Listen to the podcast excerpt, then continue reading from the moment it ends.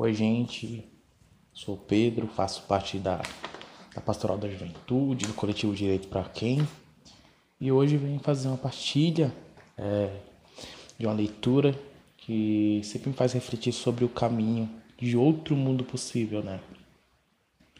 E esse caminho é, é sempre bom a gente refletir que ele não são só flores, né? Que ele não são só é, alegria, mas que também existe muitos obstáculos, né? Muitos desafios em que a gente precisa superar e passar por eles, né? E eu gostaria de fazer uma partilha, né? É, sobre um trecho do, do livro Um Tal Jesus, que é o fascículo 10, e é um momento em que Jesus está é, tá no Monte das Oliveiras, né?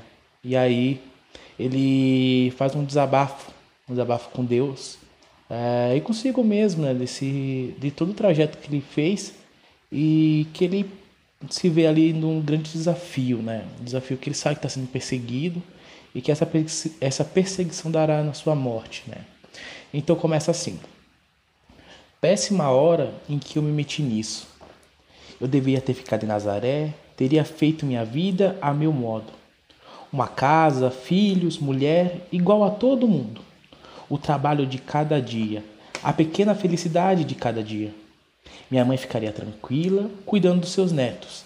Em péssima hora fui ao Jordão e conheci o João, o profeta, e me deixei batizar por ele. Não, não foi João, fostes tu, Senhor. Tu é que está por trás de tudo isso. Tu me atraístes, tu me agarrastes e foste mais forte do que eu.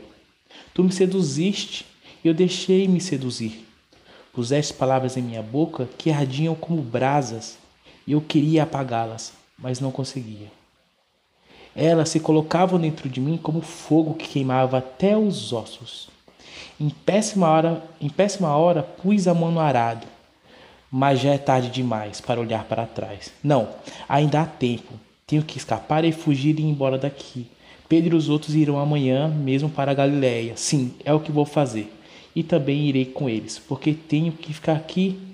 Regressarei para o norte e me esconderei na aldeia, ou na montanha, ou debaixo de uma pedra, onde for preciso. Que se esqueçam de mim também e me esquecerei de todos. O que passou. Sim, é isso que farei.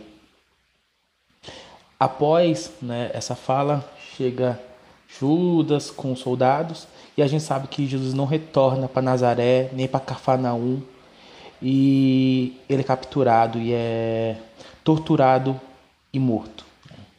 Então Jesus ele fez uma opção, né? Jesus ele faz uma opção que não foi de ser omisso ao que acontecia em sua época. Jesus foi sinal de transformação e de mudança na sua Galiléia naquele período. Né?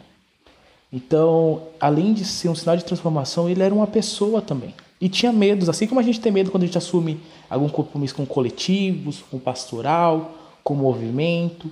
A gente tem medo, a gente enfrenta desafios, seja ele falar para a câmera, falar para o outro, mas a gente também enfrenta, enfrenta esses obstáculos que aparecem. Né?